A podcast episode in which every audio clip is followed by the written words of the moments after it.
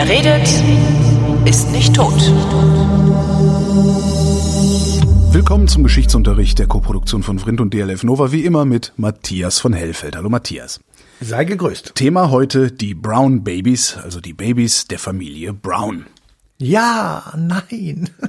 Wer war denn die Familie Brown? Ja, wer war die Familie? Also wir sagen zunächst einmal, einmal für immer Brown Babies in Anführungsstrichen. Das Okay. ist ganz wichtig. Okay. Ähm, weil es handelt sich um Kinder ähm, amerikanischer GIs nach dem Zweiten Weltkrieg mit deutschen Frauen. Die amerikanischen GIs äh, schwarz, die deutschen Frauen weiß.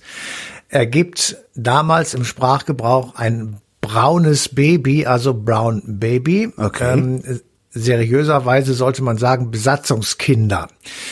Und nun ist die Frage, warum gerade dazu eine Sendung und dazu empfehle ich wirklich das Stichwort Brown Babies im äh, Internet einzugeben. Da gibt es Filme, kleine, so bis zu 45 Minuten, auch schon ein bisschen größere. Die zeigen äh, ältere Frauen und Männer, die auf der Suche nach ihren Eltern sind. Und dazu muss man jetzt einfach diese Geschichte erzählen, die mich wirklich angefixt hat, weil sie zeigt mit einer schonungslosen Dramatik, wie brutal diese deutsche Gesellschaft in den 50er Jahren war und wie froh wir alle sein können, dass äh, in den 60er Jahren genügend Leute auf die Straße gegangen sind, um diese ganze Scheiße zu beenden. Also, ähm, die amerikanischen Soldaten wurden als Besatzer nach Deutschland geschickt und sie blieben dort auch, ähm, wie wir alle wissen, bis zum Ende des Kalten Krieges, also bis 1990. Und die amerikanische Besatzungsbehörde hatte am Anfang die Parole ausgegeben, keine Fraternisierung, ein sogenanntes Fraternisierungsverbot, also keine Verbrüderung.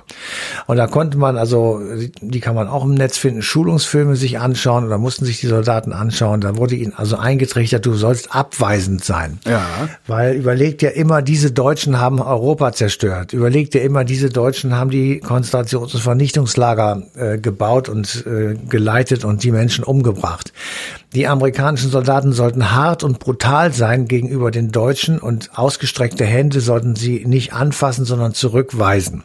Sie sollten einfach nur ihren Job machen, also ich sag mal, die amerikanischen Interessen durchsetzen, beziehungsweise die Interessen der Besatzungsmächte und vor allem sollten sie Abstand halten zu den Deutschen.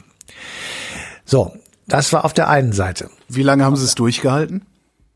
Bis Oktober, also von Mai bis Oktober. Äh, auf der anderen Seite, und das hat auch einen Grund, auf der anderen Seite äh, waren schwarze GIs aus USA hierher gekommen. Und nun kann man sagen, in USA gab es zwar keine Sklaverei mehr, aber es gab Rassentrennung und es gab äh, Unterdrückung von Schwarzen, die es äh, bis hin, also es ist im Grunde genommen eine Apartheid in vielen Bundesstaaten. Ja. Und zum ersten Mal kamen sie jetzt äh, in ihrem Leben, also nach dem Krieg, da waren sie natürlich auch schon hier, aber äh, zum ersten Mal sozusagen im Frieden, kamen sie äh, in die Gelegenheit, sich frei bewegen zu können, ohne dass irgendjemand ihnen Vorschriften machte, von wegen, du bist ein Schwarzer, du darfst das nicht. Du darfst im Bus nicht vorne sitzen und solche Genau. Sachen. Und Ja, das du darfst ja nicht in die noch. Kneipe gehen mit Weißen und so weiter und so fort. Und dann äh, stellten sie auf einmal fest, da sind ja unglaublich viele German Fräuleins und diese German Fräuleins, die sind auf der anderen Seite auch in einer Scheißsituation, weil die nämlich ihre Männer verloren haben, beziehungsweise die sind in Gefangenschaft oder schwer verwundet oder sie wissen nicht, wo sie sind und so weiter. Also es gab zigtausende, Millionen von Frauen, die in einer wirklich ungewisse Zukunft blickten, ähm, manche mit kleinen Kindern, manche ohne. Und ähm, da muss man jetzt nicht lange drüber nachdenken, äh, dass die Idee einer deutschen Frau oder eines deutschen Mädchens, sich einen GI zu angeln, ähm, so weit nicht weg ist, weil sie damit auch die Hoffnung verbunden haben, aus dieser äh, misslichen Lage in Deutschland und Europa vielleicht herauszukommen. Also dass er sie möglicherweise in die USA mitnimmt. Und äh, diese äh, Verbindungen sozusagen, die waren so offensichtlich, dass im Oktober 1945 die amerikanische Besatzungsbehörde dieses Fraternisierungsverbot aufgehoben hat, weil es einfach völlig sinnlos war. Nämlich die, die GIs waren ja auch obendrein noch extrem beliebt. Also die Kinder sind ja denen hergelaufen, weil sie Kaugummis verteilt haben. Äh, Die Amerikaner waren als solche schon jene, die eben im Gegensatz zu den Erzählungen, die man aus der sowjetischen Besatzungszone hörte, eben nicht Unterdrücker waren, sondern sie waren im Grunde genommen auf einmal Best Friends. Also sie, sie wurden als jemand wahrgenommen, der die Demokratie bringt, sozusagen, der äh, den Blick in die freie Welt bringt. Dann kam die Blockade Berlins dazu, wo die Amerikaner und natürlich auch die Briten und Franzosen ähm, mit der Luftbrücke die Stadt sozusagen am Leben gehalten haben. All das führte dazu, dass die in der, im Ansehen sozusagen der Bevölkerung natürlich sehr hoch gestiegen sind. Und das wiederum hat äh, viele Frauen dazu verleitet, äh, mit denen in näheren Kontakt zu treten. Und das Ergebnis dieses näheren Kontaktes waren einige tausend Kinder, mhm. die ähm, zur Welt kamen und da muss ich wirklich sagen, da setzen zwei Dinge ein, die ich äh, also wirklich abenteuerlich widerlich finde. Ähm, auf der einen Seite hat die amerikanische Besatzungsbehörde die Parole rausgegeben, abtreiben. Ja. Ähm, es gibt sehr oft, es gab sehr oft die Fälle, dass dann die GIs gar nicht mehr so nett waren, sondern äh, ich sag mal ein paar hundert Dollar aus der Tasche gezogen haben, um zu sagen, jetzt äh, fahr mal zu einem Arzt oder einer Ärztin, die dir das wegmacht. Und dann haben sich viele Frauen überlegt, das tue ich oder das tue ich nicht. Äh, aber sie sind in eine dramatisch komplizierte Situation geraten und sie wurden sozusagen von beiden Seiten wie Aussätzige behandelt. Der, der Kindesvater hat sie sozusagen weggeschickt mhm. und die Deutschen, äh, die deutsche also ich sag mal, Mehrheitsgesellschaft hat sie als Negerhure bezeichnet und als jemand, der das eigene Land verraten hat, weil man muss ja immer bedenken, wir reden hier von den ersten drei, vier Jahren nach der Nazi-Zeit. Ja, das und war alle, die da das war wahrscheinlich immer noch eine nationalsozialistische Gesellschaft. Ne? Unbedingt. Alle, die da gelebt haben, haben diese Nazi-Zeit mitbekommen. Wer damals, ich sag mal, ich sag mal 20 war, der ist sozialisiert worden in der Nazi-Zeit. Der hat das alles vollkommen mitgekriegt und der war sozusagen immer, natürlich immer noch ein Nazi. Ähm, und das ging auch die ganzen 50er Jahre durch. Und das kann man eben daran merken, dass diese Gesellschaft, als die Kinder dann geboren waren, einige tausend, da kann man Fernsehberichte sehen und Radioreportagen, wie dann der Reporter fragt, wie stellen Sie sich eigentlich vor mit so einem Kind? Was soll der denn mal machen hier? Alter Vater! Und ich, man sitzt da nach heutigem Dukt und sagt mal, hat der jetzt einen Knall? Der muss doch sofort verhaftet werden. Das ist ja, das ist ja öffentliche Schikane oder wie Wahnsinn. auch immer. Diese, so, diese Verächtlichmachung, also diese gesellschaftliche Verächtlichmachung, ist die eher von den jungen Leuten ausgegangen oder eher von den alten Leuten? Also waren es die alten Nazis, die das gemacht haben oder die Jungen, die keine bessere Welt kannten? Also wir sollten ja aufpassen, jung und alt jetzt zu sehr zu unterscheiden. Ja. ähm, nein, also das ist äh, durchgehend gewesen. Okay. Die Jüngeren vielleicht weniger, weil die das gar nicht verstanden haben. Das kann schon sein. Aber die, ich sag mal, ab 30, das waren alles Leute, die in ihrer überwiegenden Mehrheit absolut empathielos waren geradezu brutal. Also ja. ich fand, ich empfinde das als absolut brutal, wenn so ein äh, der, der klassische deutsche Spießbürger mit einem Hut auf dem Kopf und einem Krankenkassenbrillengestell auf der Straße befragt wird, äh, was mit den Kindern passiert. Das erste sagt, diese Negerkinder müssen weg. Unglaublich. Also ja. da, das, das also stockt mir der Atem. Und das ist ehrlich gesagt, liebe Leute, ihr das jetzt hört, noch nicht so lange her. Und das ist immer noch in unserer Gesellschaft drin. Aber es geht noch weiter und das macht die Sache wirklich äh, im Grunde genommen immer schlimmer. Ähm, es hat dann also tatsächlich, ich sag glaube ich 5000 oder sowas von diesen Kindern gegeben, die in Deutschland dann zur Welt gekommen sind. Mhm. Und die wurden irgendwann natürlich auch größer und mussten in die Schule. Und dann stellte sich heraus, dass die Schule das nicht akzeptiert hat. Die Schulen waren nicht integrationswillig und fähig. Ja. Und das ging schon. Ich, ja, ich bin gerade, ich, ich, wie Integration. Das, was muss man denn da integrieren? Ja, äh, äh, du sollst aufhören, dich aufzuregen. Das ist, ich habe das schon mal Wahnsinn. gesagt. Du musst Geschichte aus ja, den Augen der damaligen ja, Zeit betrachten. Recht. Die Schule war nicht in der Lage, ähm, sage ich jetzt mal wertneutral, diesen Kindern eine vernünftige Ausbildung zu geben und wollte das auch nicht. Und die Gesellschaft wollte auch nicht, dass neben ihren weißen Kindern auf einmal ein schwarzes Kind sitzt. So, und dann standen die Mütter vor dem nächsten Problem. Ihre Männer waren in der Regel weg weil die amerikanische Militärverwaltung die dann ganz schnell zum Beispiel nach Korea versetzt hat. Also die wussten ja, wer hier Vater geworden ist und haben ah, okay. gesagt, der fliegt jetzt mal nach Korea. Dann ist die Familie getrennt. Dann hat die Frau das Problem auf Wiedersehen. Und dann stellte sich raus, dass das damit aber auch nicht gelöst ist. Und dann gab es äh, private, aber auch eben, äh, ich sag mal, organisiert, also nicht staatlich, aber von, von Behörden organisierte Adoption. Und diese Adoption, die ging so, dass man sagte, die schwarzen Kinder sollen äh, zu afroamerikanischen Familien in Amerika, teilweise in Schweden gab es auch welche, die dann dahin gegangen sind, es gab auch welche, die sind nach Australien gegangen. Und äh, die sollten dort zu Eltern vermittelt werden, die aber diese Kinder noch nie in ihrem Leben gesehen haben. Das ging sozusagen per Internet, ja, wenn es das gegeben Ja. hätte. Also die kriegten dann ein Foto.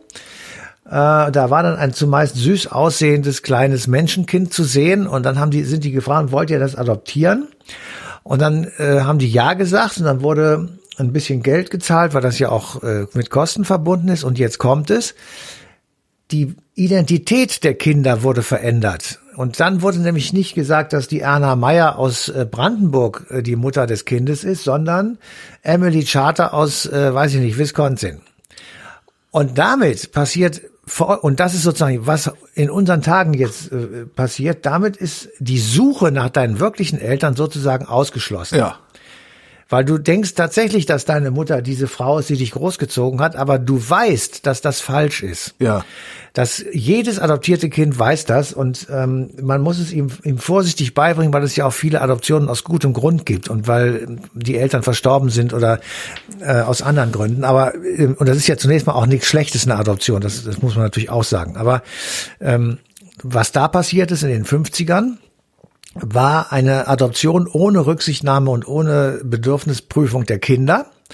Ähm, ihre Identität wurde gefälscht. Und die Frage, wer bin ich? Also nach deiner Identität. Wer ist meine Mutter? Wer ist mein Vater? Überleg dir mal, was du für ein Lebensgefühl hast, wenn du nicht weißt, wer dein Vater und deine Mutter ist. Kann du, ich, kann ich mir gar nicht vorstellen. Also, kann man sich nicht vorstellen. Du, du, du kriegst da zwei Leute vorgesetzt, die sich liebevoll um dich kümmern, alles kein Problem. Aber du weißt, das ist nicht, also es sind nicht, äh, aus denen du sozusagen hervorgegangen bist. Na, ich, also wenn Ähm. du, solange du jung genug bist, glaube ich, ist das, ist das gar nicht so das große Problem, oder?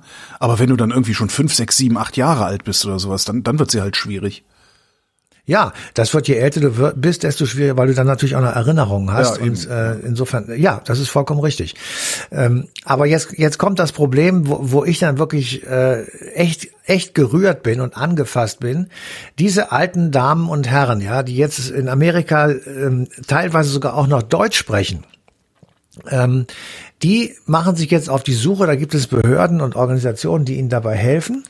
Ähm, und die, also ich habe eine von diesen vielen Geschichten, die ähm, darauf beziehe ich mich jetzt. Diese Frau findet also tatsächlich heraus, wer ihre richtige Mutter war, kommt nach Deutschland und stellt fest, dass sie zwei Jahre zuvor gestorben ist. Na toll. Ähm, und dann stellt sie fest, sie hatte zwei Brüder. Und diese beiden Brüder, ähm, davon ist einer äh, schon ganz lange tot und der andere äh, ist im Obdachlosenheim gewesen, hat Sozialhilfe bekommen und ist in dem Heim, wo sie dann äh, auch hinkommt und äh, wa- was sie also herausfindet, kurz zuvor völlig alleine und ohne irgendeine familiäre Anbindung verstorben. Und dann bricht diese Frau völlig zusammen, weil Ja. es ist jetzt nicht nur so, dass sie zu spät gekommen ist, um ihre Identität sozusagen, die, die kennt sie zwar jetzt, aber sie wollte sie ja auch leben. Und sie macht sich Vorwürfe, warum sie nicht früher angefangen hat, damit sie ihren Bruder, der sehr krank war, A, vor der Obdachlosigkeit hätte retten können und B, ähm, sozusagen bei, während er stirbt, bei, an seiner Seite sein kann. Und das ist eine derartige zerstörerische Kraft, die dann in deinem, also in dir ist, dass ich wirklich einen Zorn äh, entwickelt habe, als ich diese Sendung vorbereitet habe, auf diese Gesellschaft, die das in den 50er Jahren initiiert hat. Das kann ich gar nicht beschreiben. Ich, es ist, das sind Und- alles und- Drecksäcke gewesen. Und machen wir uns mal nichts vor, ne? Wir sind, äh, Max Scholleck, der Autor, hat mal gesagt, wir befinden uns in einer postnationalsozialistischen Gesellschaft, was ich einen sehr schönen Ausdruck fand, weil wir sind immer noch nicht so weit davon weg, ne? Es ist halt immer noch so, dass wenn du heute schwarz bist, du gefragt wirst, woher du wirklich kommst. Also, Ja, das, also, das sind ja ähm, alles noch Ausflüsse, also so so so die die End äh, äh, wie nennt man das denn?